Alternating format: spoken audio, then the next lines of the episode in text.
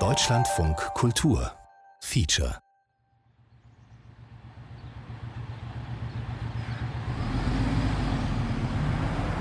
Hallo. Soll dich warten lassen. Nicht schlimm. Und die Julia wollte nicht mit? Ja, jemand muss aufs Kind aufpassen. Ich habe angerufen, ob ich es alleine holen kann. Dann hat sie gesagt, naja, dann wird jetzt, also Vaterschaftsanerkennung wird nicht sofort gemacht. Dann müssen wir es beim Jugendamt machen, dann wird es nochmal eingetragen. Jetzt werde nur ich als Mutter eingetragen. Okay. Aha, aber wir haben hier den Antrag, dass sie als Co-Mutter eingetragen werden will und so. genau. Dann schauen wir mal. Und jetzt holen wir die Geburtsurkunde. Genau. Ja. We- Weißt du, wo wir hin müssen? Ja, 212. Ein translesbisches Familienglück oder das aufgeklärteste Kind der Welt. Standesamt Urkundenstelle. Auch schauen, wo das ist. IG und erstes OG. Das Standesamt. Feature von Annika Erichsen. Obergeschoss.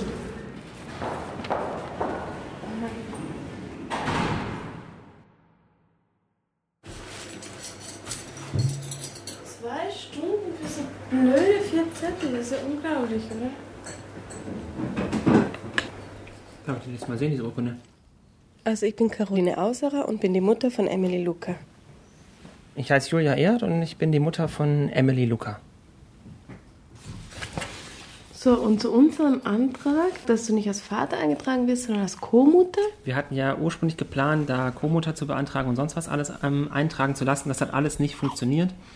In der Geburtsurkunde, da stehe ich als Vater drin mit einem Namen, den ich nicht mehr verwende.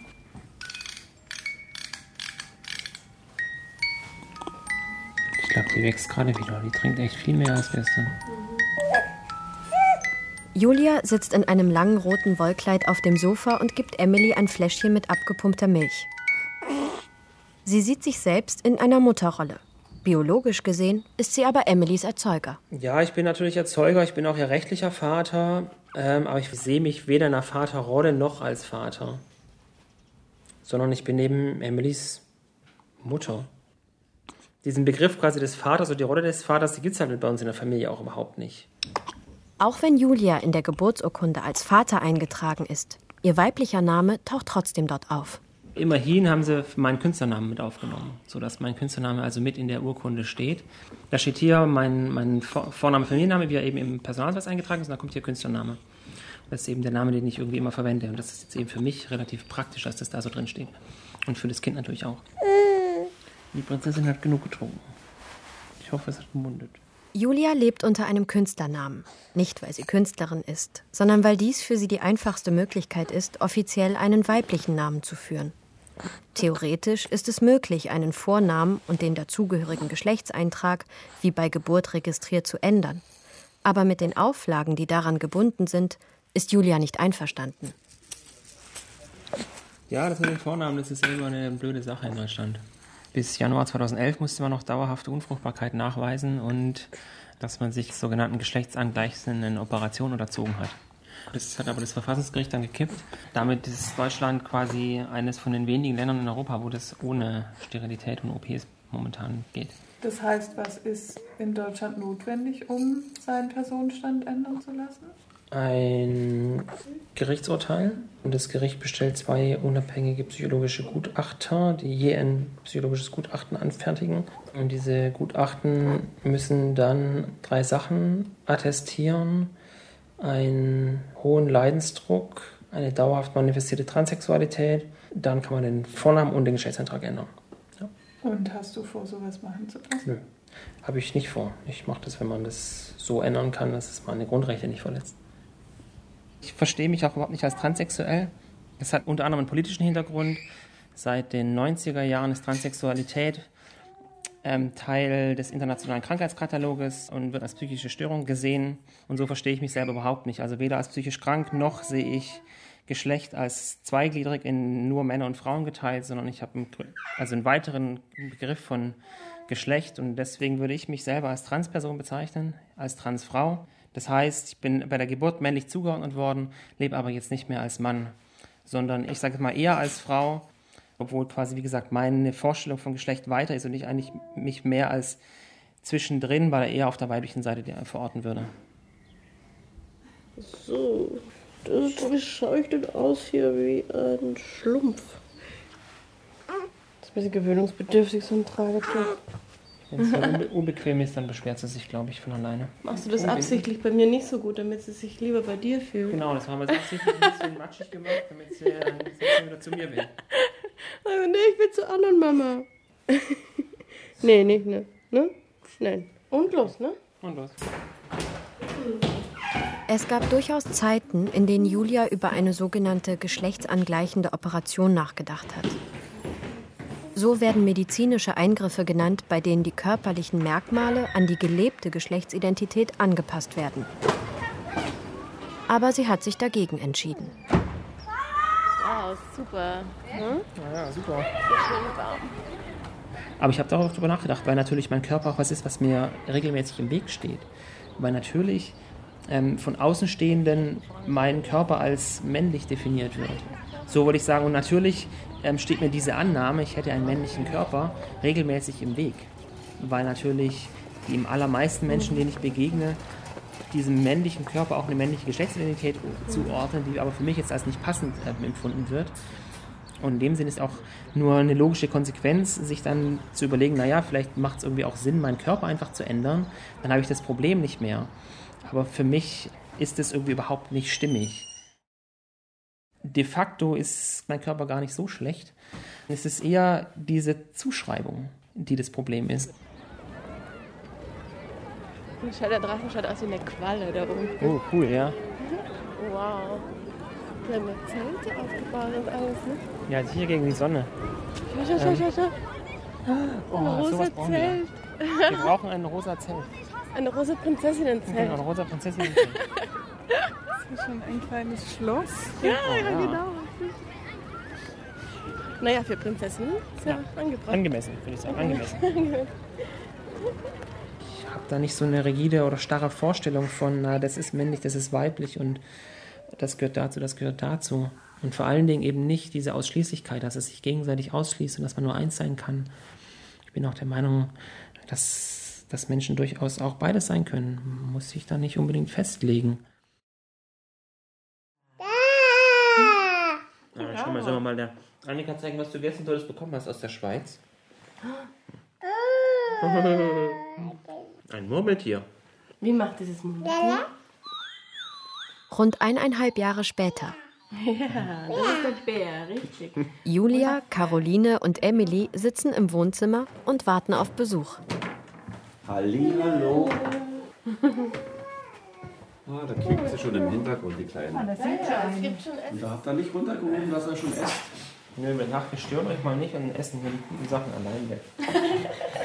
So eine Sauerei aber auch. Ne?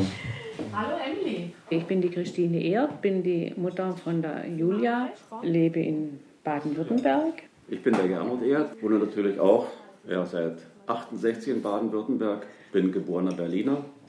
Hallo Em. Das kann ich nicht machen. Ihr das Bier mitbringen und dann selber trinken. Ja, genau. Ja, das ist äh, Württemberger Bier. Württemberger. Ja klar. Die Hopfensau, Wurmlinge. mein Lieber. Julia war ein vollkommen normales Kind. Ich komme ursprünglich aus dem Süden von Deutschland, in einer Kleinstadt, die heißt Tuttlingen. Da bin ich geboren und aufgewachsen.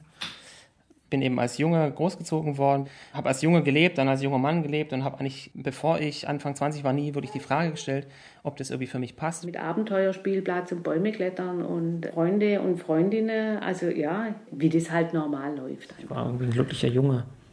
Und da bin ich auch sehr dankbar drüber, dass in der Schule zum Beispiel noch nicht so Thema war bei mir. Das ist irgendwie so eine Frage, die tauchte einfach irgendwann auf. Als ich noch in Konstanz studiert habe, kann auch gar nicht sagen, warum. Kann auch gar nicht sagen, das ist der Zeitpunkt, wo das auftauchte, die war auf einmal da. Am Anfang dachte ich, naja, das ist vielleicht irgendwie Quatsch. Aber die Frage ging auch gar nicht mehr weg. Und am Anfang war das auch ganz klar bedrohend. Also wenn man auf einmal sich seiner Geschlechtsidentität nicht mehr sicher ist. So, irgendwann müssen wir vielleicht noch sagen, dass er auch noch eine Freundin hatte. Ja, genau, in Konstanz. Und da haben wir uns eigentlich mal gewundert, dass die Freundin zu uns nach Hause kam und er hat auf einmal einen Sonja. Rock angehabt. Genau, das war der Anfang. Ja, Mit der Sonja. mit der Sonja, Ah, ja. ja. Da haben wir noch gedacht, ja, Menschenskinder, Was kommt jetzt? mit einem Rock nach Hause ja, und fühlt sich wohl da drin. Das konnte man eigentlich gar nicht so richtig verstehen. Ja, obwohl mir dem auch keine Bedeutung beigemessen habe, Nein. weil ich sagte dann nur, ja, äh, was jetzt? Er sagte, ach, weißt du, im Sommer ist das so schön luftig. Aha. Und damit war der Fall erledigt. Richtig, Sonja. Ja, für meine Freundin war das damals letzten Endes genauso bedrohlich wie für mich. Im Sinne von, naja, was passiert dann mit unserer Partnerschaft, was passiert mit mir? Ändert sich dann vielleicht auch meine sexuelle Orientierung? Will ich jetzt auf einmal, ich jetzt auf auf Männer oder sowas? Ähm, das war für uns beide relativ schwierig. Schlussendlich hat die Partnerschaft gehalten. Also die Hauptzeit unserer Beziehung lag eigentlich nach meinem Coming Out. Ich glaube auch, dass das bei allen Menschen so ist, ähm, dass sich Identität im Laufe des Lebens wandelt. Und irgendwann, es war irgendein Osterfeiertag. Und da kam sie heim. Also er noch, da kam er noch heim. Ja. Und am Abend hat er uns das dann erzählt. Und äh, das war, wir sind dann beide in Tränen ausgebrochen. Also ich kann mich nur noch erinnern, wir saßen auf dem Sofa, die Julia setzt sich plötzlich neben mich, da so, und kommt so von hinten so und nimmt mich so halb in den Arm. Da denke ich, aha, völlig ungewöhnlich. Was ist jetzt? Was, was ist jetzt passiert? Und dann. Äh, Ja, aber die hat das zuerst gesagt. Genau. Er hat es uns ja nicht gleichzeitig gesagt. Ja. Er hat es zuerst mir gesagt. Du lagst, glaube ich, schon im Bett. Und da kam sie eben dann und sagte, ja, also sie müsste jetzt einfach mal mit mir schwätzen. Und also an die Worte kann ich mich jetzt ehrlich gesagt auch nicht mehr erinnern, aber das, das war dann eigentlich ziemlich schnell, kam das dann so raus, also dass sie sich eben jetzt als Frau fühlen würde und dass sie so jetzt eben auch leben will. Wie lief denn Ihr Gespräch dann mit der Julia ab? Das war am Esszimmertisch. Ich weiß nur, dass er zu mir gesagt hat, er müsste mir das sagen, damit ich nicht von anderen das erfahre. Und äh, das muss ich sagen, das habe ich hochanständig gefunden. Aber wie ich es gefühlt habe, ja, entsetzt erstmal natürlich. Und enttäuscht vielleicht auch, aber ja, irgendwann. Also verstehe, gar tu, ich, ja, kon, konnte man das gar nicht. Weil das ist schon, das ist einfach Ein so. Einschnitt im Leben. Ein Einschnitt Ja, war klar. das. Äh, das kann ein Außenstehender, kann sich das eigentlich wahrscheinlich gar nicht so wirklich vorstellen, wie das ist, wenn du sitzt da so völlig unbedarft da und dann kommt es und du hast dich noch nie Wie ein Blitz aus heiterem Himmel. Transgender, das war für uns kein Thema. Das, Ich kannte eigentlich nur, es gibt Schwule, es gibt Lesben. Die einen sind die männlichen, die anderen die weiblichen. Aber dass es solche äh, Zwischendinger da gibt, dass äh, sich Menschen andersgeschlechtlich fühlen, obwohl sie nicht in dem Geschlechtskörper leben, das war mir neu. meine größte Sorge war eigentlich, äh, was tut er sich damit an? Wie schwer wird sein zukünftiges Leben überhaupt sein, äh, wenn er jetzt plötzlich als Frau lebt? Ja, da haben wir noch gedacht, er könnte es ja äh, zu Hause ausleben, seine innere Einstellung. Und äh, tagsüber, wenn er sich in der Öffentlichkeit bewegt, vielleicht Als Mann. Aber da hat er schon mit seinem Professor geredet Ja, der Professor hat damals gesagt, für ihn ist entscheidend eigentlich nur die Leistung. Julia studierte damals an der Fakultät für Mathematik in Konstanz und arbeitete als Tutorin. Sie ist überzeugt davon, dass Mathematiker offener sind für Andersartigkeit als andere Berufsgruppen, da sie sich vor allem mit abstrakten Dingen beschäftigen.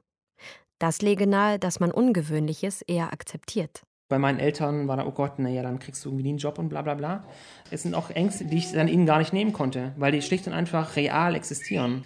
Transleute ähm, sind ja auch ausgegrenzt. Transleute verlieren ihren Job im Coming Out.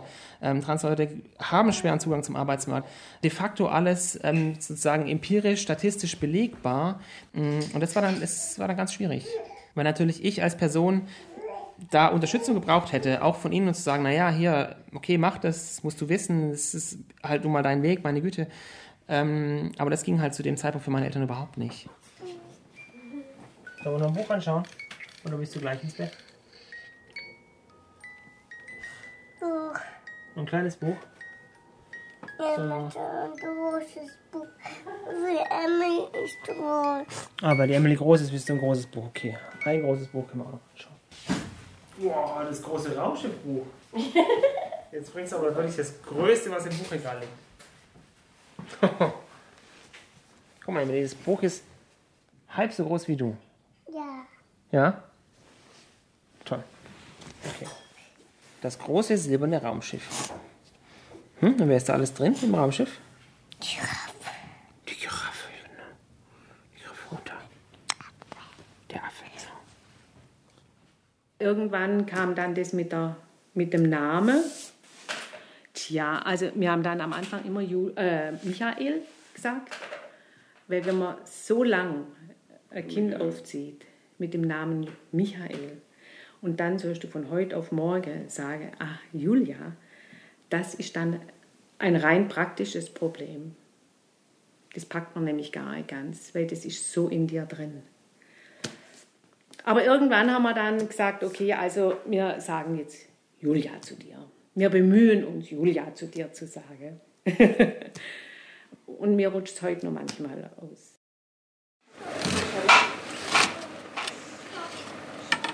Julia und Caroline teilen sich den Haushalt sehr gleichmäßig auf. Gekocht wird jedoch sehr viel häufiger von Julia.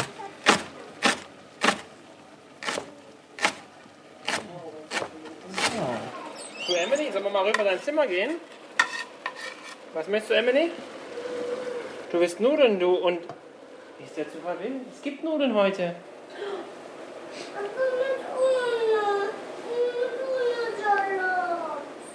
Du, ich mache gar keinen Salat. Ich schwör. Ich schwör. Ich glaube, ich schwör. Aber es gibt ganz lecker Soße. Meine Soße esse ich nicht, sagt der Suppenkasper. Ne? Sagt der Suppenkasper. Meine Suppe esse ich Meine Suppe esse ich nicht. so, jetzt kommen wir mit. Jetzt schauen wir mal unsere kleine Schnecke an. Komm, wir gehen mal ins Zimmer. Ja. Das ist mein Kleiderschrank hier. Ach, ich ziehe gerne so bunte T-Shirts habe ich an und Jeans und so bunte Sachen. Gerne. Ganz viel Blazer. Ja, genau, ganz viel Blazer für, für die Arbeit und ein bisschen eleganter. Hm? So, was siehst du noch hier? Ist da. Was ist das? Socken. Socken ziehe ich gerne an, genau, damit ich warme Füße habe. Ne? Aber meine Was Mama noch? kriegt gar nicht kalte Füße. Nee, die muss nicht so viel Socken anziehen, genau. Was bedeutet das konkret, wenn ich jetzt sage, okay, ich bin eine Frau, was heißt das jetzt? Heißt das jetzt, okay, ich, ich, fühle, ich füge mich in eine Rolle oder ja, ich habe jetzt gebären können, aber können das nur Frauen? Ja? Sind das jetzt diese Körperfunktionen? Das wäre wieder dieses Biologistische, wo ich mir denke, naja, stimmt ja dann auch wieder nicht immer. Also ich kenne auch einen schwangeren Transmann, der das jetzt dann als Mann auch gebärt. Also ich finde das spannend. Ich bin weiblich erzogen worden, mir hat das nie so richtig in Frage gestellt. Also ich habe das immer wieder in Frage gestellt, in, insofern, als ich mich dann halt nicht so weiblich gekleidet habe, schon nie eigentlich, dass ich kurze Haare hatte, obwohl meine Eltern, also mein Vater vor allem wollte, dass ich lange, dass ich so gegen gewisse äh, Rollen, die die Frau hat, so und so zu sein, dem nicht entspreche und nicht entsprechen will auch. Ja? Und dass ich auch so eine Zeit hatte, dass ich mir dachte, also wenn ich mich nicht weiblich fühle, was bin ich dann? Ne? Weil dann wäre ich ja automatisch männlich, aber das bin ich auch nicht. Also so habe ich mich dann auch nicht gefühlt. Mir ist es wichtig, dass es da so einen Raum gibt, der da drüber hinausgeht, über dieses männlich-weibliche. Das ist einfach gewissen Sinn auch überholt. Also was bedeutet das?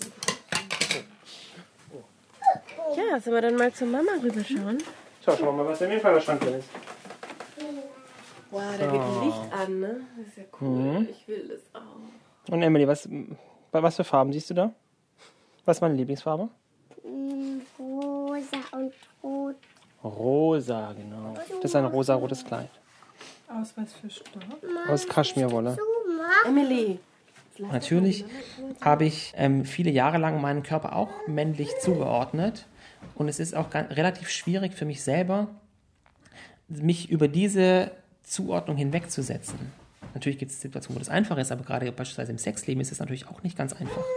Weil es da natürlich tatsächlich dann auch wirklich auf eine Körperlichkeit ankommt. Aber im Laufe der Zeit ähm, wird es für mich tatsächlich immer irrelevanter. Und ich glaube auch, Caroline kommt aus dem lesbischen Kontext und das hat auch mir total geholfen, mich dann von diesen Vorstellungen von, was ist männlich an meinem Körper, nochmal zu lösen, auch in so sehr intimen Momenten. Bumm. Fetzen.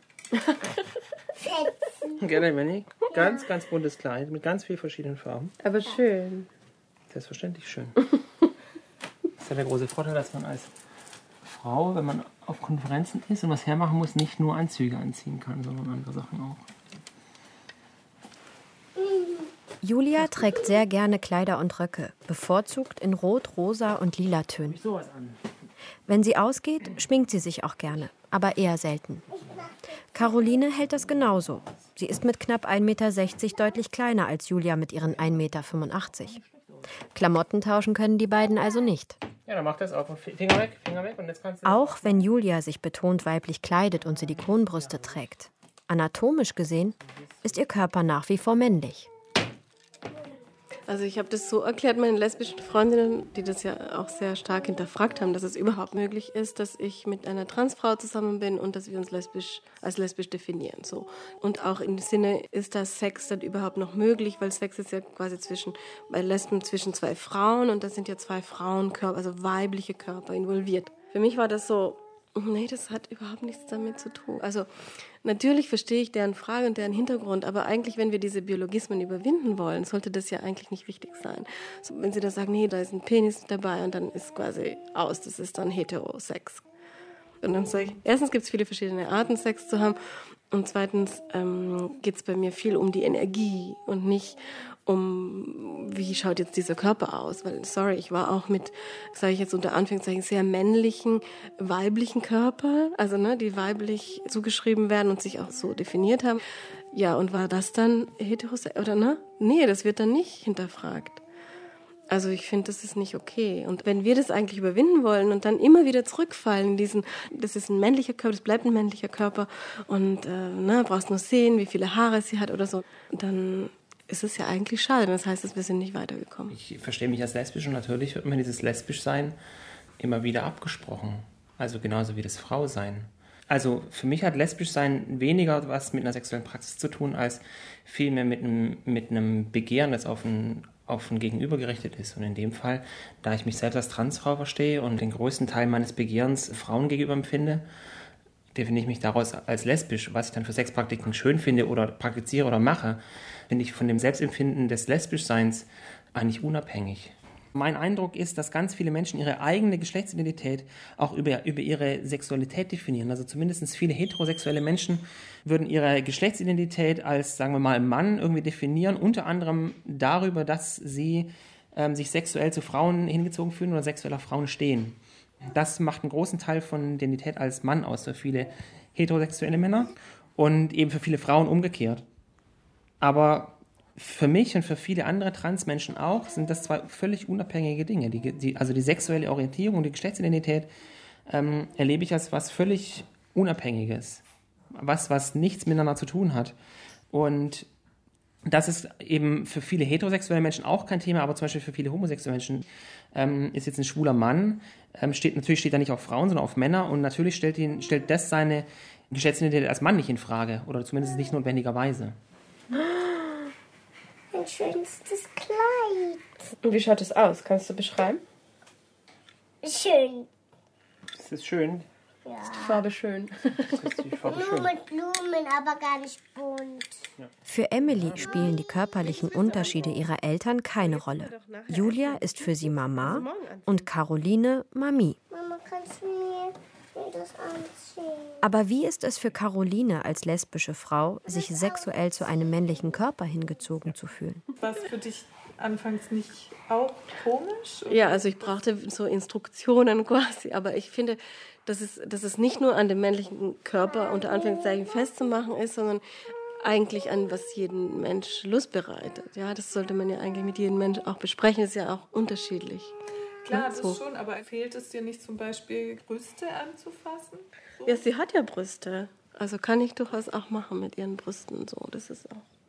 Viele denken dann, wenn die Brüste dann so dran sind und man die wegnehmen kann, dass, als wäre das quasi nicht Teil des Körpers, aber wenn man das so tatsächlich als so Verlängerung des Körpers oder als Teil des Körpers versteht, dann kann das auch einen Blick auf den Menschen ganz stark verändern. Ja, also ist irgendwie cool. Ich kann mir die Größen wünschen. So. Also ich meine, es hat auch wieder seine Vorteile, aber ähm, äh, ich kann auch ohne, ne? Also es ist jetzt nicht, dass ich damit Vielmehr ist, glaube ich, so, welche Energie zwischen den Menschen ist und wie kann die beibehalten werden. Das ist für mich schon so ein, so ein Thema, wo du denkst, okay, mit Kind und so ist oft schwierig in der ganzen Organisation. Aber das ist nichts anderes als bei anderen Beziehungen so.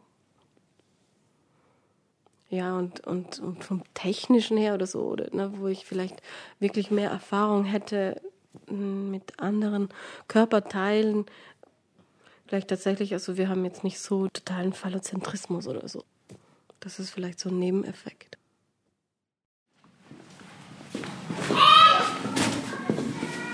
Hallo. Ja. Die lauscht der Musik ganz aufmerksam.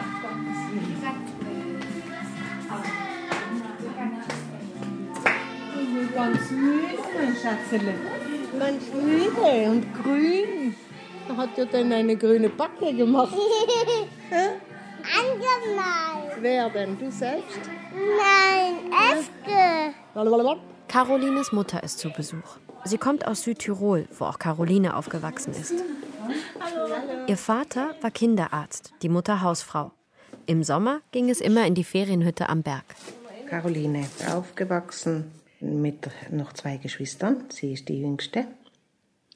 Und auch ähm, die rebellischste von allen. Ne? Sie hat sich schon von klein auf durchgesetzt und gewehrt und wollte immer alles genau wissen. Wenn man ihr etwas verboten hat, dann musste ich das äh, begründen. In Südtirol habe ich dann schon begonnen, so tanzen mit 13 und so, also recht früh. Und ähm, ja, da gefielen mir dann eigentlich immer so halbstark, sage ich jetzt. so ein bisschen so ähm, Macho-Arschloch-Typ, würde ich jetzt sagen. das halt im Nachhinein, ne? Ja, das waren auf alle Fälle Männer und das hielt oft nicht lang. Für mich war das dann immer so, das ist das erste Mal, äh, was weiß ich, erster Kuss oder erstes das oder erstes jenes. Es war dann immer alles mögliche verschiedene Menschen. Also ich war einfach ein extrem neugieriges Kind, würde ich fast noch sagen. Also Jugendliche auch. Das war ein bisschen ein verrücktes Mädchen. Die Haare waren so schwarz, so dick wie die Jule hat. Ne? Bis so, wohin? so, so lang. So bis Sie ist ja klein. Ne? Und dann noch die langen Haare. Ja, dann war es eine Zeit, nur Hosen, Pullover, alles in Übergrößen. Und dann kam plötzlich die Zeit der Kleider. Mit Dekolleté und Schminken und, und dann Haare schneiden, Haare färben. Mal ist sie gekommen, war sie ganz rosarot. Es, ja, sie hat so eigentlich alles ein bisschen durchgemacht, alles Mögliche. Nach der Schulzeit in Südtirol ging Caroline zum Studieren nach Wien. Hier entdeckt sie ihre Liebe zu Frauen. In Wien ist sie dann wahrscheinlich in viele Kreise gekommen. Wien ist auch eine, eine Großstadt und Universität. Und da waren immer ganze Horde Mädchen. Alles nette junge Frauen, die auch dort studieren. Und die waren Zeit. Nein. Ich bin U-Bahn gefahren. Ja. Sie hat ja immer alle zu uns gebracht. Ne? Freundinnen eingeladen, war das Haus voller Freundinnen. Ja, und da hat sie es noch nicht so ganz offenbart. Wie hat sie Ihnen das erklärt? Da war sie in Wien. Und ich hätte sofort kommen sollen, aber es ging nicht. Bin dann eben etwas später gekommen und ja, dann hat sie mir so unter Tränen hat sie mir das erzählt. Ja. Wir haben dann kaum darüber gesprochen. Ich, äh, es war nicht so einfach. Sie hatte ja vorher viele Freunde, aber die waren immer nur kurzfristig. Und plötzlich äh, war sie sicher, dass sie mag nicht. Die Männer mag sie nicht. Da war mir zuerst einmal die, die Sprache weg. Das musste ich erst mal verdauen, ne? aber das ist jetzt lange her. Sie war ja bald darauf dann weg. Dann war sie nach äh, Argentinien. Dann kommt sie mit einer Freundin zu Besuch. Ein hübsches Mädchen, eine Argentinierin. Ich kann sie doch nicht vom Haus verweisen. Geht doch nicht, das ist meine Tochter. Und äh, das akzeptiert man dann einfach. Ne?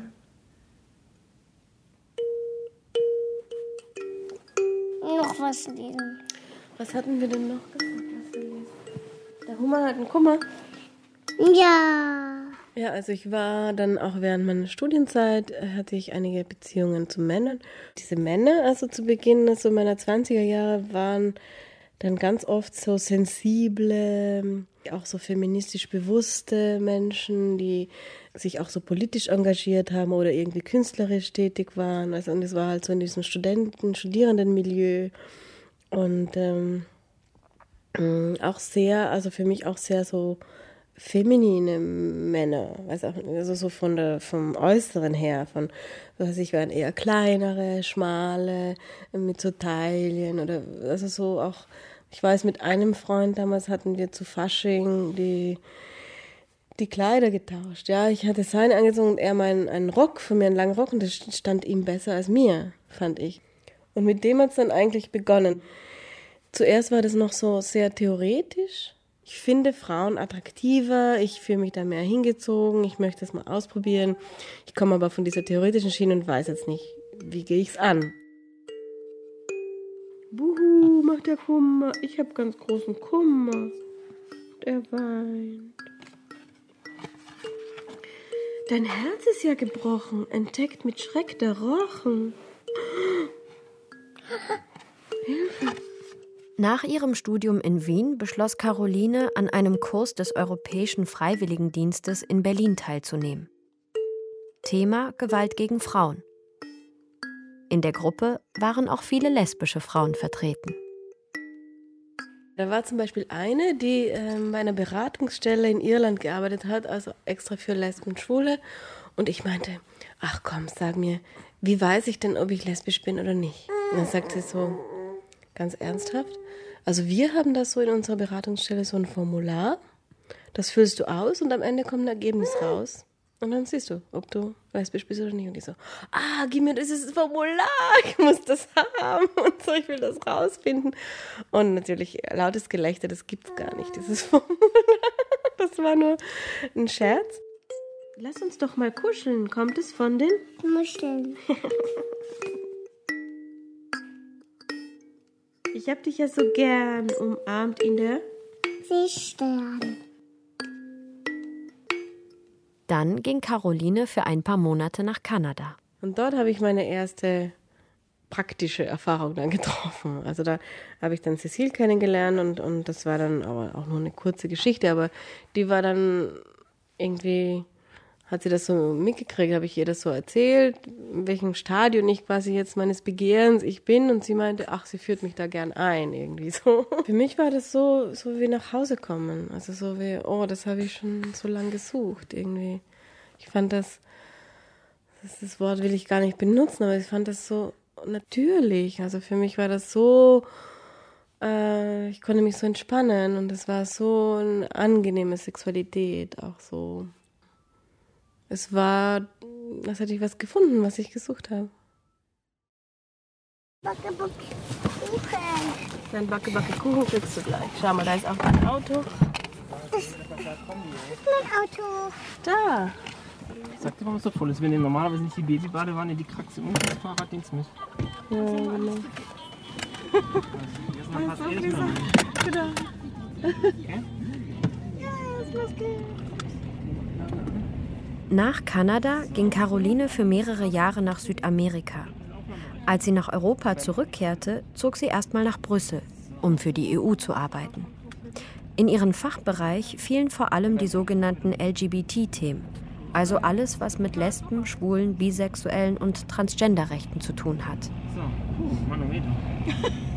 Julia ist noch während ihres Studiums von Konstanz nach Berlin umgezogen. Sie promovierte und arbeitete weiterhin als Mathematikerin, engagierte sich aber zunehmend bei Transgender Europe, ein europäisches Netzwerk, das sie inzwischen hauptberuflich leitet. So, und jetzt haben wir aber nichts für uns zum Schlecken. Doch, die Kekse für eine Maus. Sind 250 Gramm, das ist nicht ganz auf.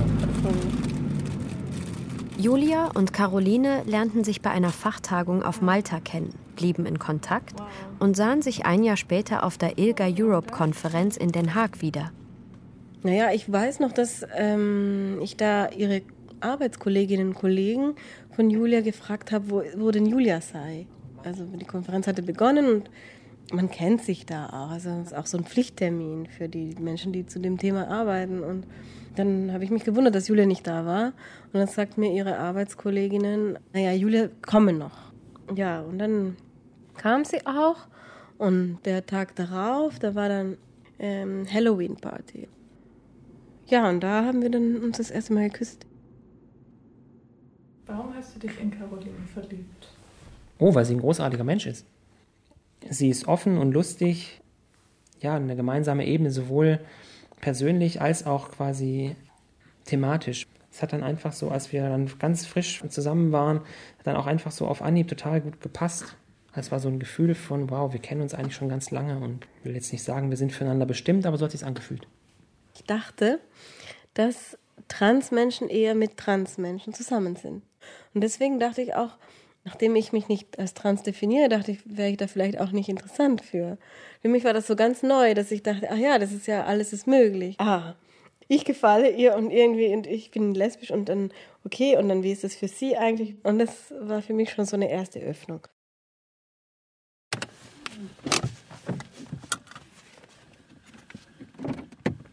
Ankunft im Spreewald. In der Nähe von Großleuten haben Caroline und Julia ein Wochenendhäuschen in einer Waldsiedlung. Ja, kommt gleich raus. Relativ früh, also in unserer Beziehung, hat mich Julia gefragt, was ich eigentlich davon halte, von Kindern. Was ich davon halte. Und dann meinte ich, ja, also ich finde Kinder super, aber dass ich die selber habe, glaube ich mal nicht. Also ich sollte eher die Partnerin haben. Ich habe schon, also ich wollte eigentlich schon länger Kinder haben, ähm, Caroline nicht. Und ich habe sie dann irgendwann gefragt, als wir relativ frisch noch zusammen waren, wie das eigentlich bei ihr ist. Und Hallo. Und dann, glaube ich, war das mal so, mm, Schluck für sie. Aber das war in so ein Nebensatz gefragt. Irgendwie waren gerade beim Einkaufen. Also ich fand das jetzt nicht so wichtig und dachte, oh, was ist denn das? Wir sind noch gar nicht lang zusammen, fragt schon so Sachen. Gehst du mal schauen, wie groß der Kürbis ist, Emily? Hm? Gehst du mal zum Kürbis und schaust mal, wie groß der schon ist? Wir haben das dann erstmal so stehen lassen. Und dann sind eigentlich zwei Sachen passiert. Zum einen dachte ich dann eine Zeit lang, oh, vielleicht will ich doch keine Kinder oder brauche nicht unbedingt ein Kind. Ähm, und Caroline dachte sich, ah, vielleicht könnte ich mir mit Julia doch vorstellen, ein Kind zu haben. Ganze riesige Zucchini. Und unsere. Du hast wieder gewonnen. Wieder gewonnen?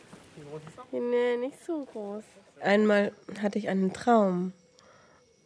In diesem Traum, da sah ich Julias Gesicht mit so einer extremen Freude und das war nachdem sie unser Kind gesehen hatte.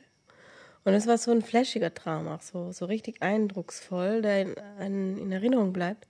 Und ich glaube, dann habe ich nochmal begonnen, das nochmal so Revue passieren zu lassen, wie das eigentlich wäre für mich und so. Und ich hatte da viele Ängste, die so mit Körperveränderung zu tun haben und wie gehe ich damit um, ja, dass ich da schwanger und dann so Riesenbrüste und was ist das, was, wie wäre das für mich, weil ich einfach diese Körperveränderung schon aus der Pubertät voll gehasst habe. Also ich war da nicht glücklich mit. Ja, aber mit der Zeit war das so, dass diese Ängste irgendwie abfielen. Eine Tomate ist rot. Aber schau, wie viele Tomaten wir haben, Jo. Komm, Emily, schau mal, da ist eine rot. Dann haben wir eigentlich beschlossen, naja, ähm, wir hatten zu dem Zeitpunkt eine Fernbeziehung. Ich war in Berlin, sie in Brüssel. Wir haben gesagt, naja gut, vielleicht, wenn wir jetzt mal Sex haben, verhüten wir einfach nicht mehr. Ähm, und wenn wir dann ein Kind kriegen, dann kriegen wir halt eins. Und wenn wir keins kriegen, kriegen wir halt keins. Ähm, ja, und paar Monate später war Caroline dann schwanger. Das erste Mal bei der Gynäkologin. Ähm, ich sagte da, ja, darf ich meine Partnerin mitnehmen? Klar, kommen Sie rein. Da setzen wir uns also hin und dann sagt Caroline, ja, die Schwangerschaftstest positiv und so. Und die Gynäkologin, ja, ja, alles super, toll. Und dann war so die erste Frage. Ja, und wie habt ihr das Kind denn gemacht? Ähm, war das jetzt mit Insemination? Und dann sagte Caroline, nein, auf natürlichem Wege. Und sie schaut so auf, so erstaunt von ihrem Blatt und war so, hä? Ich dachte, ich dachte, sie sind eine Frau. Und schaut so zu Julia und Julia sagt, ja, bin ich auch. Dann guckt uns die Gynäkologin an, völlig perplex. Und dann sagte ich, ich bin die Co-Mutter und der leibliche Vater. Ich bin eben eine Transfrau und ich würde auch auf das Sie Wert legen, nicht auf ein Er. Aber ich kann eben auch Kinder zeugen, habe einen Körper, der männlich ist. Und deswegen haben wir es dann auf natürlichem Wege gemacht. Dann sagt sie, ah ja, okay, schön. Und dann haben wir das Ultraschall gemacht. Und das ist der Fenchel, ne? Das ist Fenchel, ja. Caroline und Julia entscheiden sich als Familie in Berlin zu leben. Ja, sieht nicht so aus, als wenn da in nächster Zeit irgendwas Erntbares ranwachsen.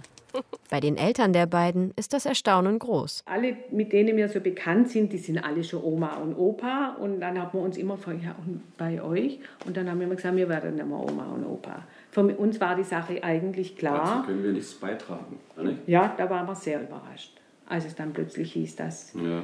äh, da sind die zwei vor uns gesessen mit glänzenden Augen, gell? Und da dachte ich mir, was ist denn jetzt schon wieder passiert? Und, und dann kam eben, ja, sie ist- werden Mutter und Mutter. Das war eine gewaltige Überraschung. Das war Weihnachten vor vier Jahren. Da sagt meine Schwiegertochter, es kann ja leicht sein, dass die Caroline auch mal ein Kind kriegt. Ich so, genau, unmöglich. Habe ich äh, ich glaube nicht. Glaube ich nicht, sage ich. Ne? Ah, sagt meine Schwiegertochter, weiß man nie. Ich glaube, die hat schon was vermutet. Und dann bringen sie das so am Weihnachtsabend, wir waren alle gemeinsam beim Essen, bringen sie ein wunderschönes Gedicht vor. Darin kommt eben auch, dass sie jetzt äh, eben Eltern werden. Wir waren baff. Mein Mann hat von dem Moment an, wo das gesagt wurde, hat er nicht mehr gesprochen, bis wir nach zu Hause waren. Und dann sitzt er dort am Bett und zieht sich aus und sagt, dann ist die Julia ein Julius. Dann sage ich, hast du das nicht gesehen? Ne? Man, man sieht doch, dass er ein Mann ist. Ja, das schon, aber er hat gedacht, als Mediziner, ne, dass er entweder schon umoperiert ist oder gar nicht voll entwickelt als Mann oder so. Dann hat er ihn am Tag danach derart unter die Lupe genommen. Es war mir richtig peinlich. Julia hat genau sagen müssen, wie sie geboren wurde und ob alles gut entwickelt war bei der Geburt und so weiter und so fort. Und das hat er alles müssen sagen. Ich sage, es war mir peinlich. Ne? Caroline vielleicht auch, aber die Mediziner sind da gnadenlos. Aber er ist ganz verrückt nach der Emily. Ne?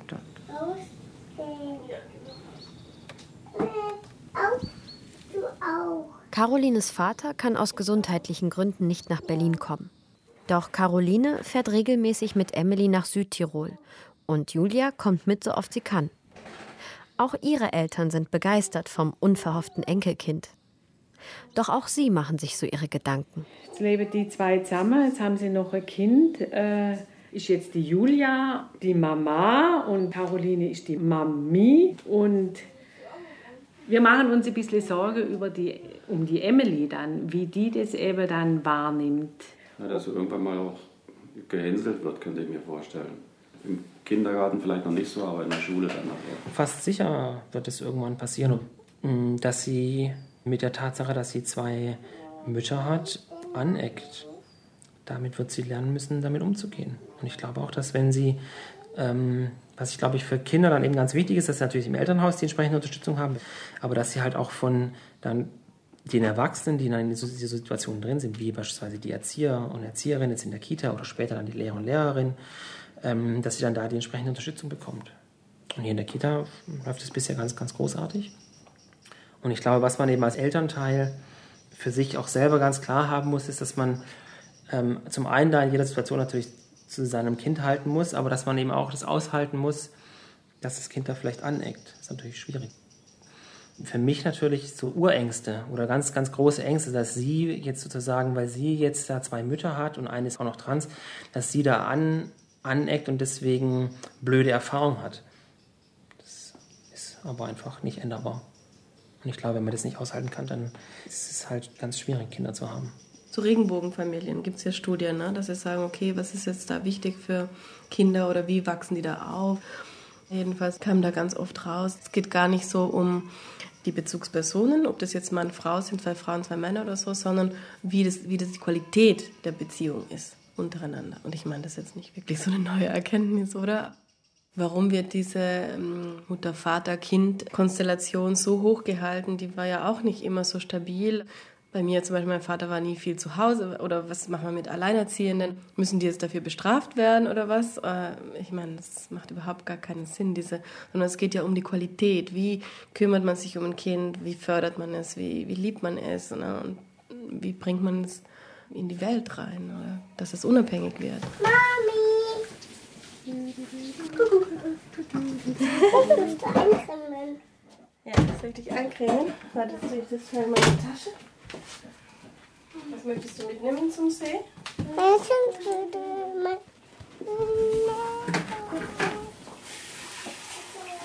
Bist du auch schon fertig? Ja, ja. Ja. Das ist mein Badeanzug, Emily. Das ist mein Badeanzug. Und man muss darauf gefasst sein, dass man in jeder und passenden und auch unpassenden Gelegenheit geoutet wird. Weil Emily versteht es ja nicht. Ähm, dass unter Umständen bestimmte Sätze über ihre Mütter mh, jetzt bei anderen Leuten auf Verwunderung stoßen. Aber das ist halt auch so. Ist halt auch was Schönes.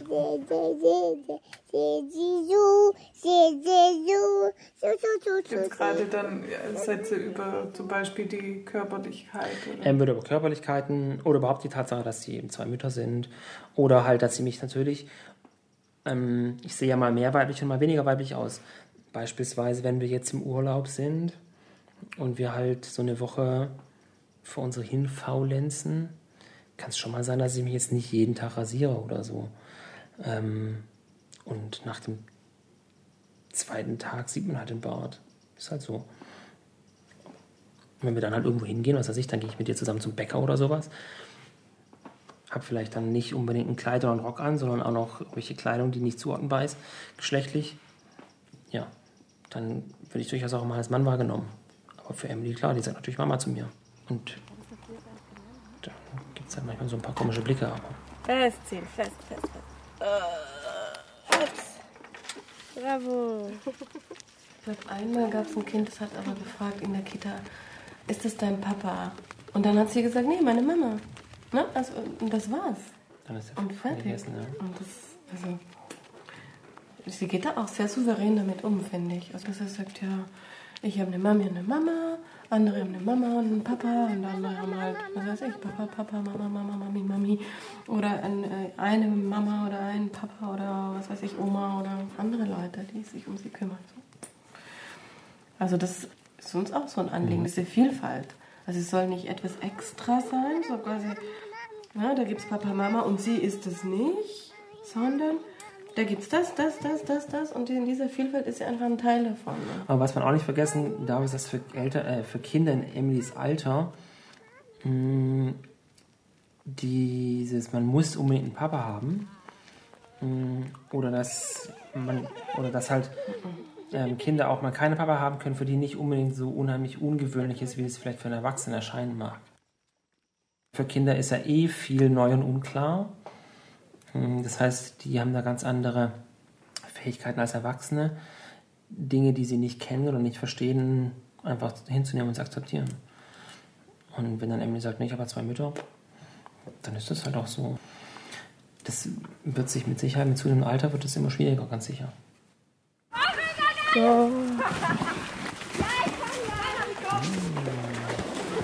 Wasser. Ja.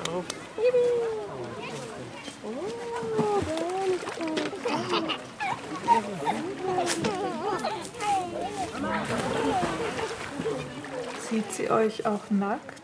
Ja, immer. Ja, wir baden gemeinsam, also alles. Und fragt sie da manchmal, warum ihr unterschiedlich aussieht? Nee, für sie ist es dann klar, dass Mama hat das und Mami hat das so. Das, äh, das ist für sie jetzt nicht, dass das jetzt nicht Mama wäre dadurch oder nicht Mami. Sie weiß, sie kam aus meinem Bauch, also sie hat bei meinen Brüsten getrunken, das weiß sie. Wenn es mal so weit ist, dass, dann werden wir das schon erklären, dass ich ihr Erzeuger bin. Aber ich glaube, es dauert noch ein bisschen, bis dann so weit ist. Die Frage kam noch nicht. Also sie weiß schon, wie so Kinder entstehen, aber jetzt, ob sie das jetzt genauso zuordnet. Ich glaube, das wird das aufgeklärteste Kind auf der Welt werden. Die, da gibt es keine Hemmungen, da gibt es keine Tabus, da gibt es keine Geheimnisse. Und so sollte es eigentlich überall sein. Früher waren die Menschen ja alle, hm, da redet man nicht drüber, das nimmt man schon gar nicht in den Mund, nicht mal das Wort Liebe oder irgendwas nimmt man in den Mund. Dabei ist das ganz falsch. Weil das ist ja was Natürliches. Wie sind denn sonst die ganzen Menschen entstanden? Wenn man nicht darüber reden kann, das habe ich eigentlich immer vermisst. Ein translesbisches Familienglück. Hier ist ein Häuschen. Was gibt's hier? Oder das aufgeklärteste Kind der Welt. Schokoladeneis. Aus Stracciatella? Feature von Annika Erichsen. Es sprach Monika Oschek. Im O-Ton waren zu hören Himmel. Julia Erd? Caroline Ausserer? Christine und Gernot Erd, Christine Ausserer und Emily Luca Ausserer.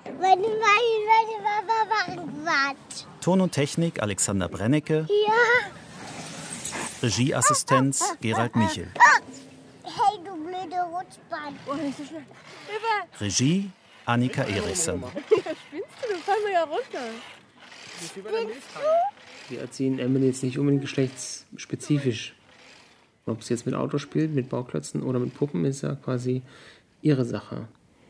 Also was sie schon hat, ist diese ganze Glitzerzeug, findet sie cool. Ah ja, sie Und find, fährt voll auf seit- Glitzer ab, das stimmt. Und seit kurzem kann sie sich so schminken, in der, also so spielerisch, ne, anmalen in der Kita auch und findet das ganz cool. Und sicher kommt irgendwann Nagellack oder Geschichten so. Das haben wir halt nicht da. Wie ist er mich da? Hast du Nagellack? Da habe ich noch Ach so, gut, ich habe keinen Nagellack. Tja. Produktion Deutschlandradio Kultur 2016.